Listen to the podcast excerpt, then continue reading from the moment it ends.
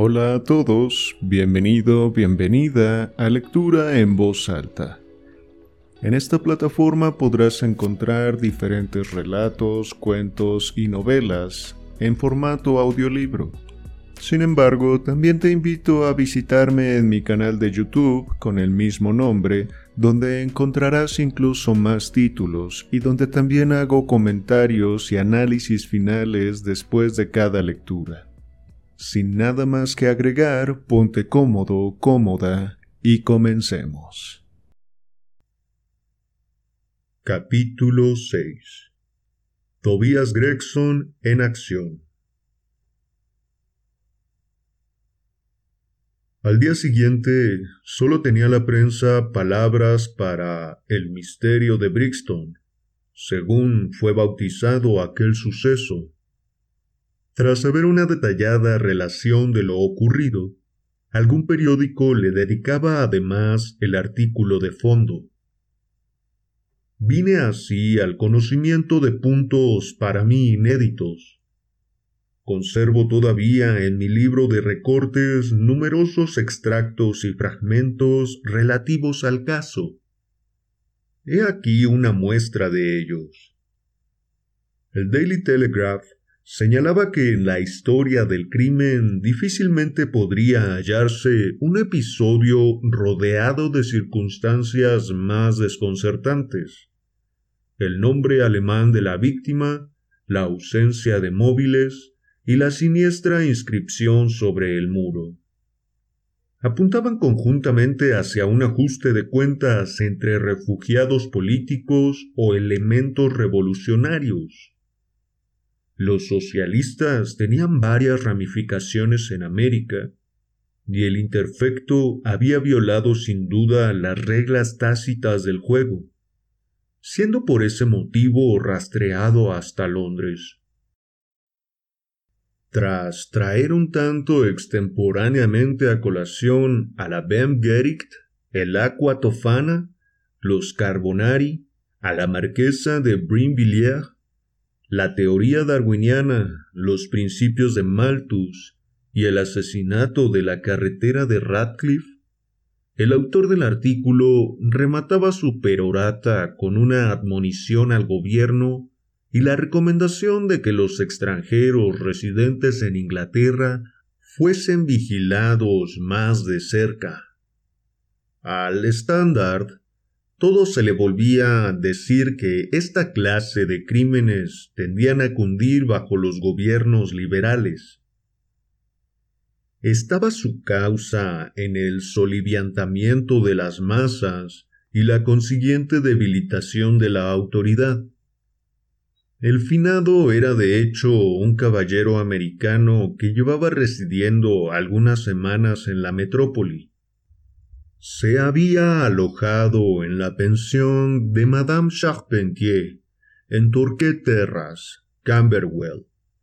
El señor Joseph Strangerson, su secretario particular, le acompañaba en sus viajes.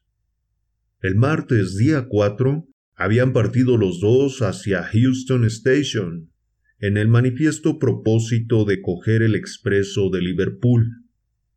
No existían dudas sobre su presencia conjunta en uno de los andenes de la estación.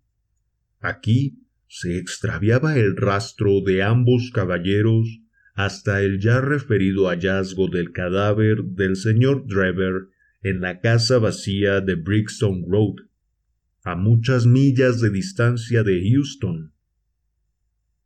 ¿Cómo pudo la víctima alcanzar el escenario del crimen y hallar la muerte? Eran interrogantes aún abiertos. Acerca del paradero del señor Strangerson no se sabía absolutamente nada. Por fortuna, incumbía al señor Lestrade y al señor Gregson de Scotland Yard la investigación del caso, sobre cuyo esclarecimiento Dada la conocida pericia de ambos inspectores, cabría esperar pronto noticias. Según el Daily News, el crimen no podía ser sino político.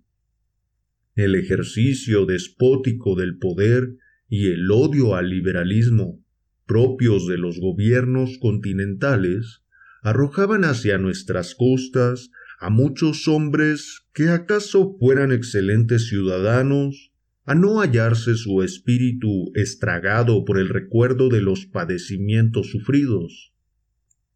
Entre tantas gentes regía un puntilloso código de honor, cuyo incumplimiento se castigaba con la muerte. No debía excusarse ningún esfuerzo en la búsqueda del secretario Strangerson ni en la investigación de algunos puntos concernientes a los hábitos de vida del interfecto. De gran importancia resultaba sin duda el descubrimiento de la casa donde éste se había hospedado, hazaña imputable enteramente a la perspicacia y energía del señor Gregson de la Scotland Yard. Sherlock Holmes y yo repasamos estas noticias durante el desayuno, con gran regocijo por parte de mi amigo. Ya le dije que, independientemente de cómo discurriera esta historia, los laureles serían al final para Gregson y Lestrade. Según qué visos tome la cosa. Da lo mismo, bendito de Dios. Si nuestro hombre resulta atrapado, lo habrá sido en razón de sus esfuerzos. Si por el contrario escapa, lo hará pese a ellos. Ocurra una cosa o la opuesta, llevan las de ganar un sot trouve toujours un plus sot qu'il admire. ¿Qué demonios sucede?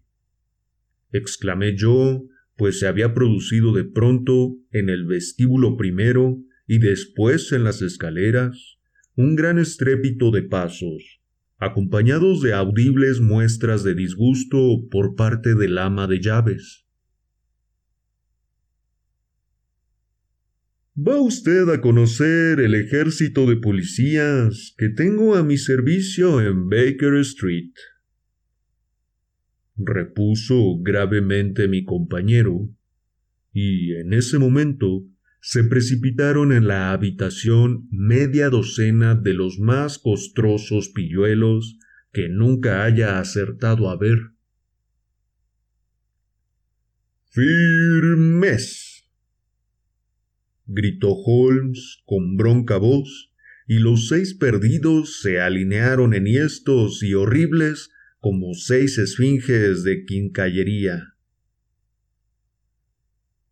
De aquí en adelante, prosiguió Holmes, será Wiggins quien suba a darme el parte, y vosotros os quedaréis abajo.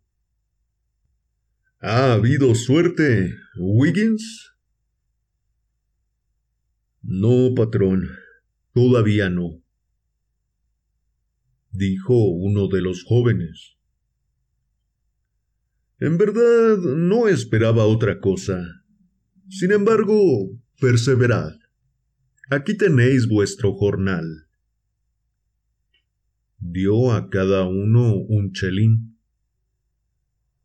Largo, y no se os ocurra volver la próxima vez sin alguna noticia.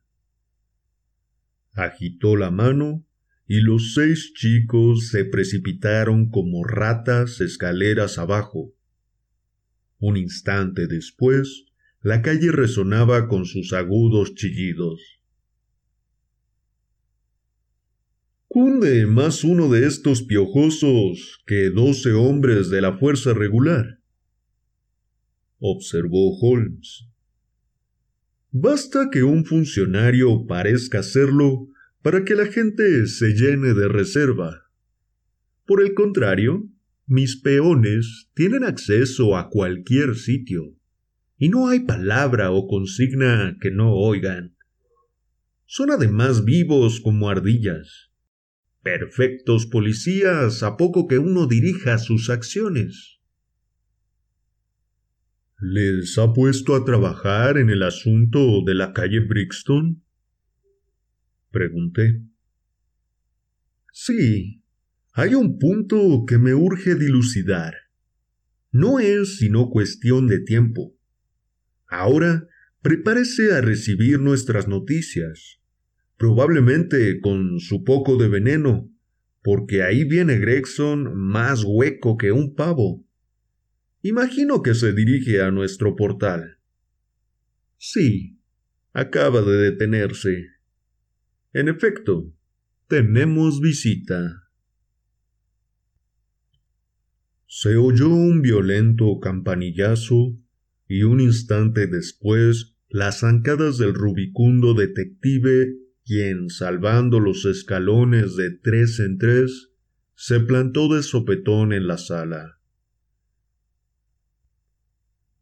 Querido colega, felicíteme. gritó, sacudiendo la mano inerte de Holmes. Me pareció como si una sombra de inquietud cruzara por el expresivo rostro de mi compañero. ¿Quiere usted decirme que está en la verdadera pista? ¿Pista? Tenemos al pájaro en la jaula. ¿Cómo se llama? Arthur Carpentier, alférez de la Armada Británica. exclamó pomposamente Gregson, juntando sus mantecosas manos e inflando el pecho.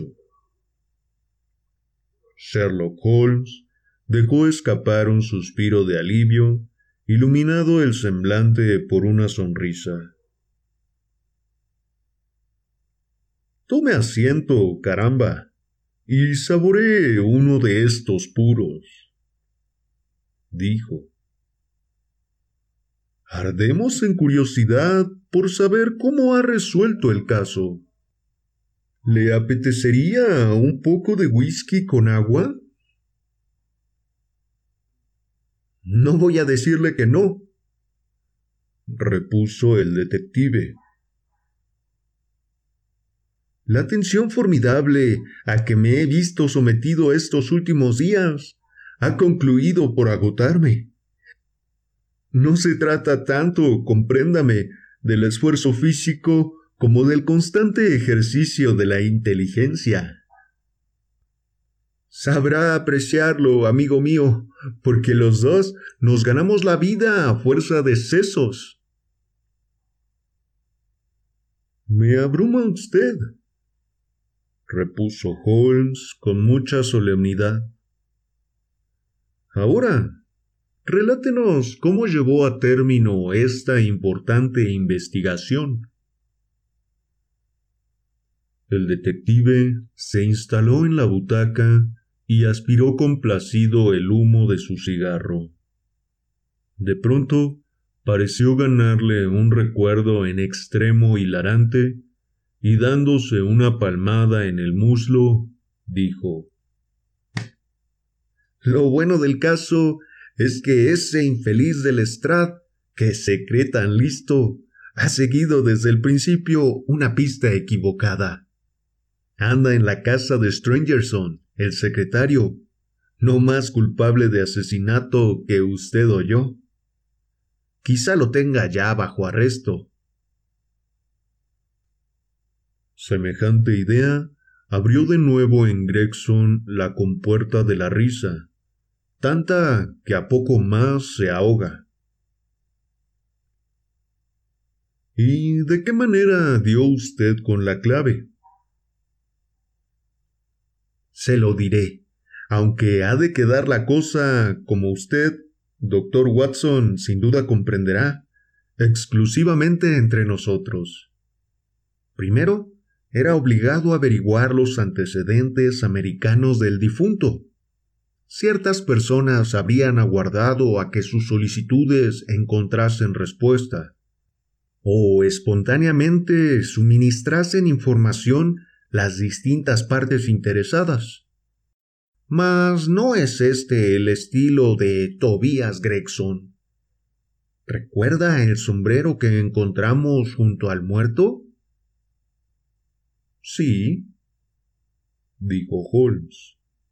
Llevaba la marca John Underwood and Sons, 129, Camberwell Road. Gregson pareció al punto desarbolado. No sospechaba que lo hubiese usted advertido, dijo. ¿Ha estado en la sombrerería? No. Pues sepa usted, repuso con voz otra vez firme, que no debe desdeñarse ningún indicio, por pequeño que parezca. Para un espíritu superior nada es pequeño, observó Holmes sentenciosamente. Bien, me llegué a ese Underwood y le pregunté si había vendido un sombrero semejante en hechura y aspecto al de la víctima. En efecto, consultó los libros y de inmediato dio con la respuesta había sido enviado el sombrero a nombre del señor Drever, residente en la pensión Charpentier, Torquay Terras. Así supe la dirección del muerto. Hábil, muy hábil, murmuró Sherlock Holmes. A continuación, pregunté por Madame Charpentier prosiguió el detective. Estaba pálida y parecía preocupada. Su hija, una muchacha de belleza notable, dicho sea de paso, se hallaba con ella en la habitación. Tenía los ojos enrojecidos y cuando le interpelé sus labios comenzaron a temblar.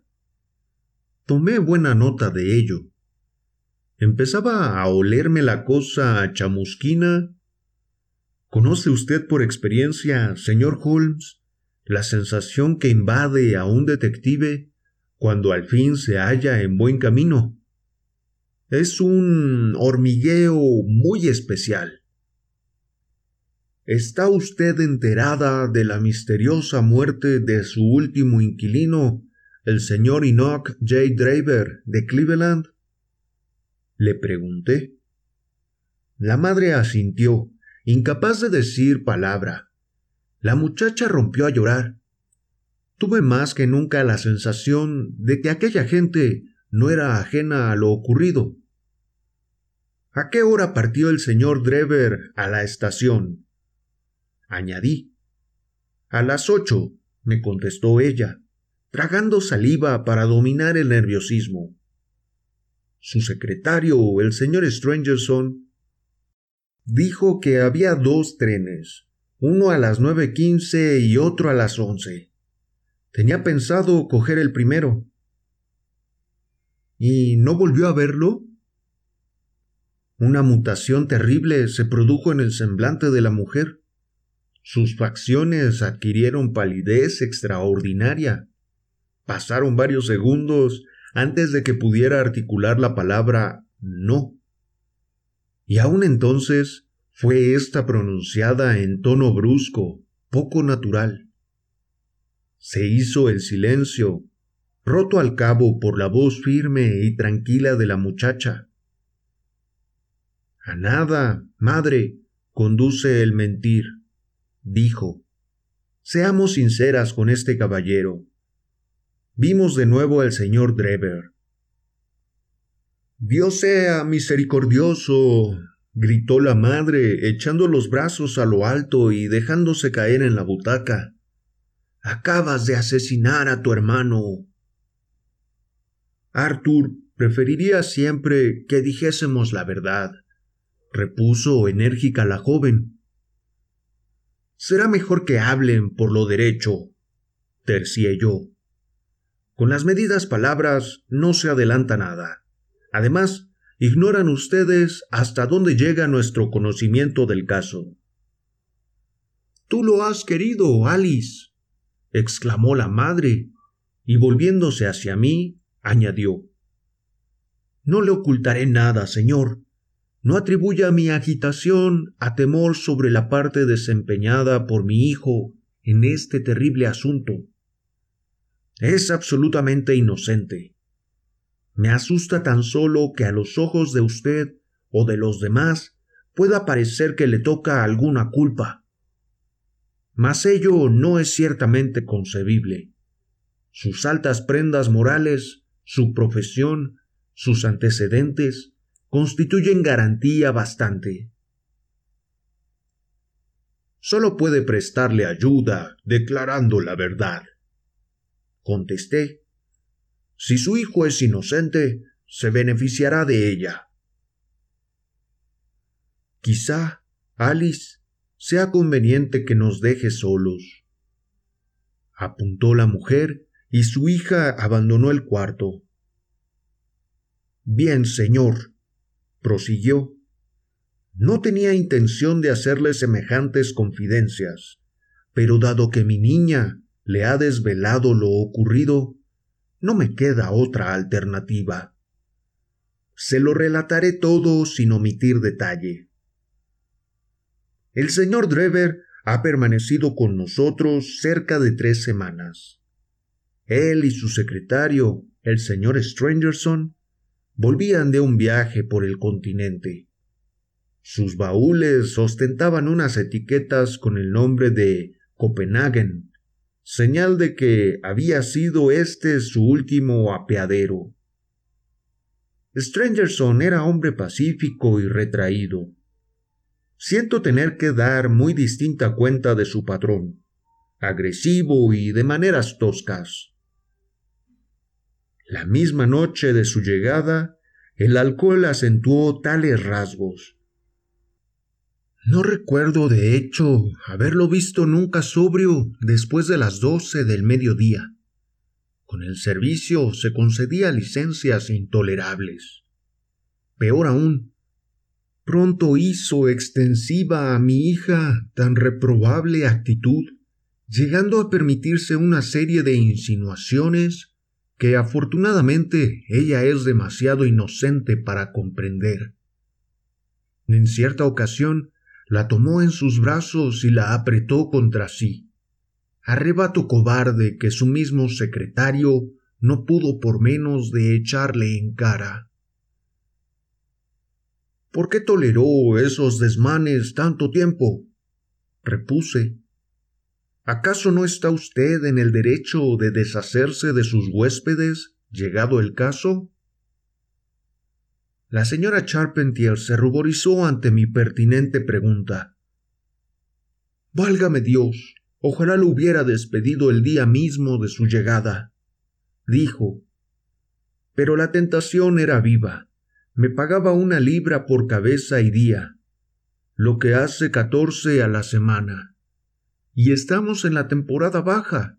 Soy viuda con un hijo en la armada que me ha costado por demás. Me afligía la idea de desaprovechar ese dinero.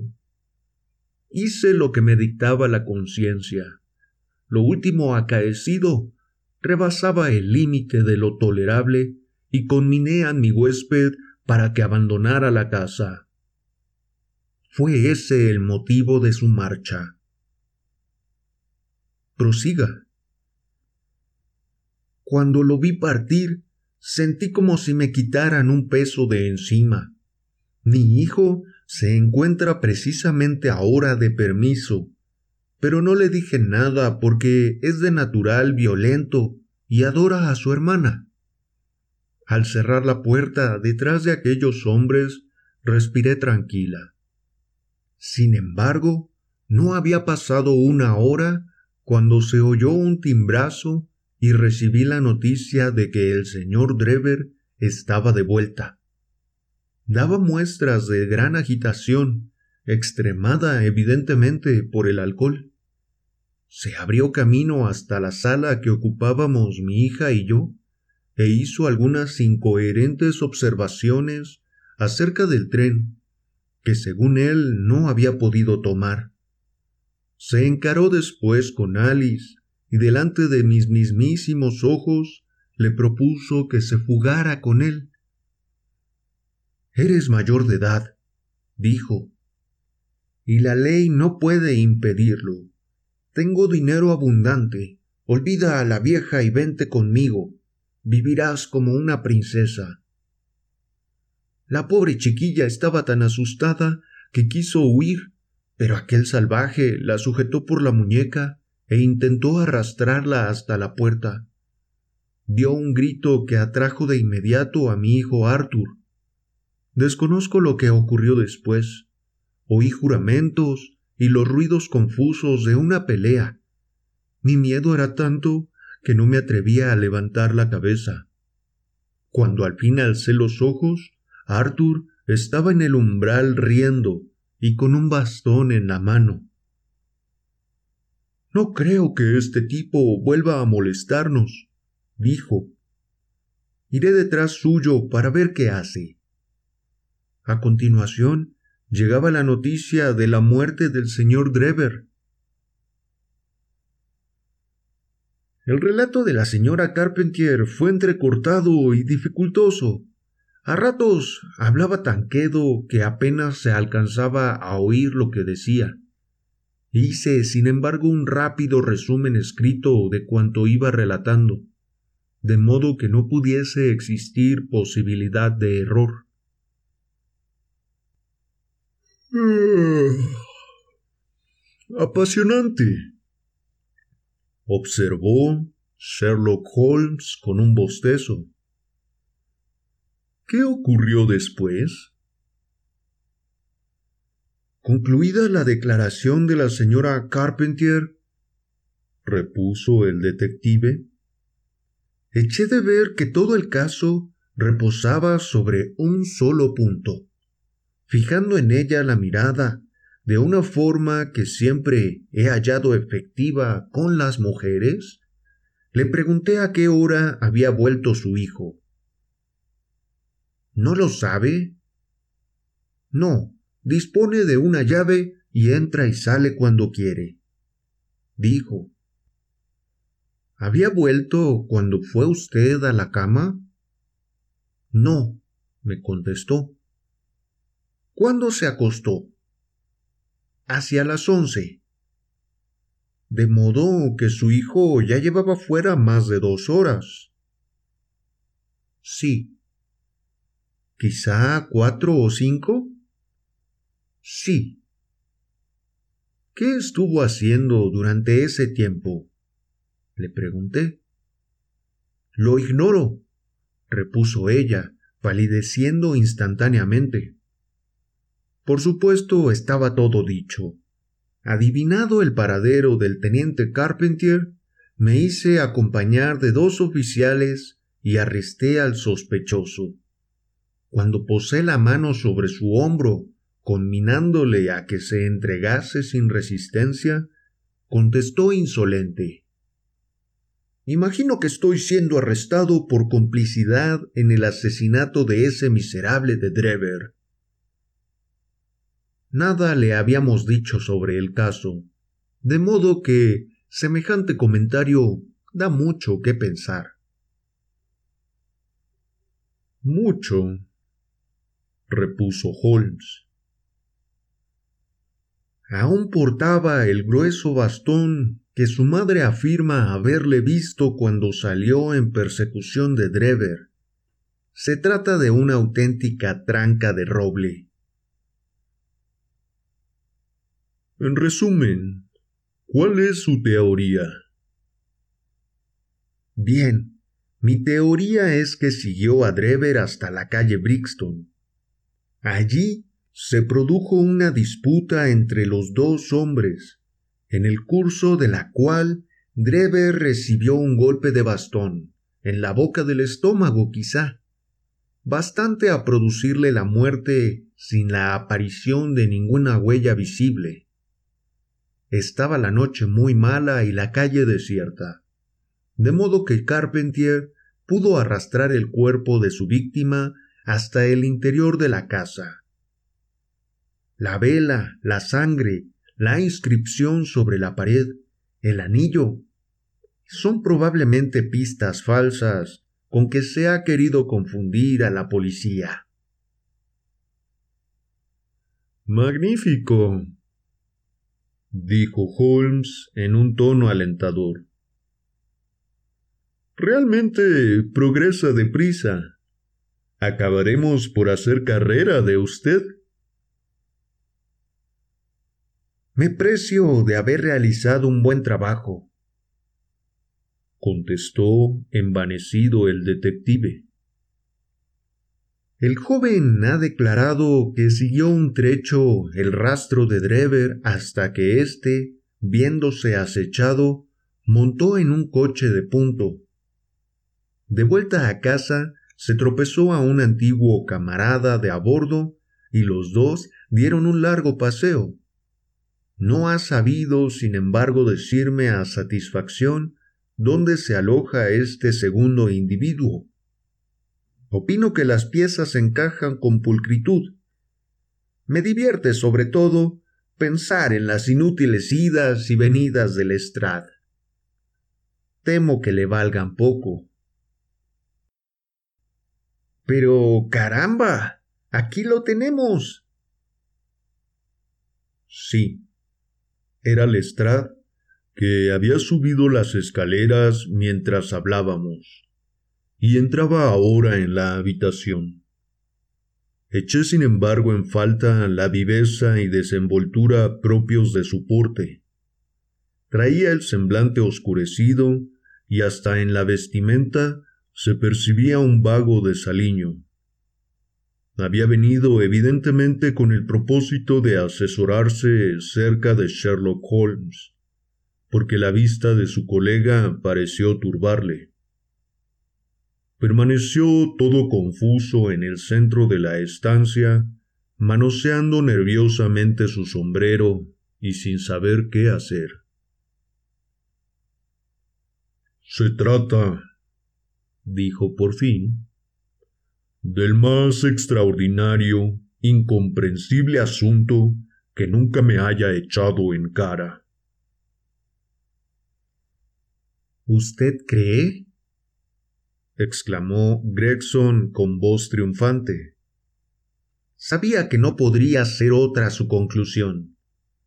¿Qué hay del secretario, el señor Strangerson?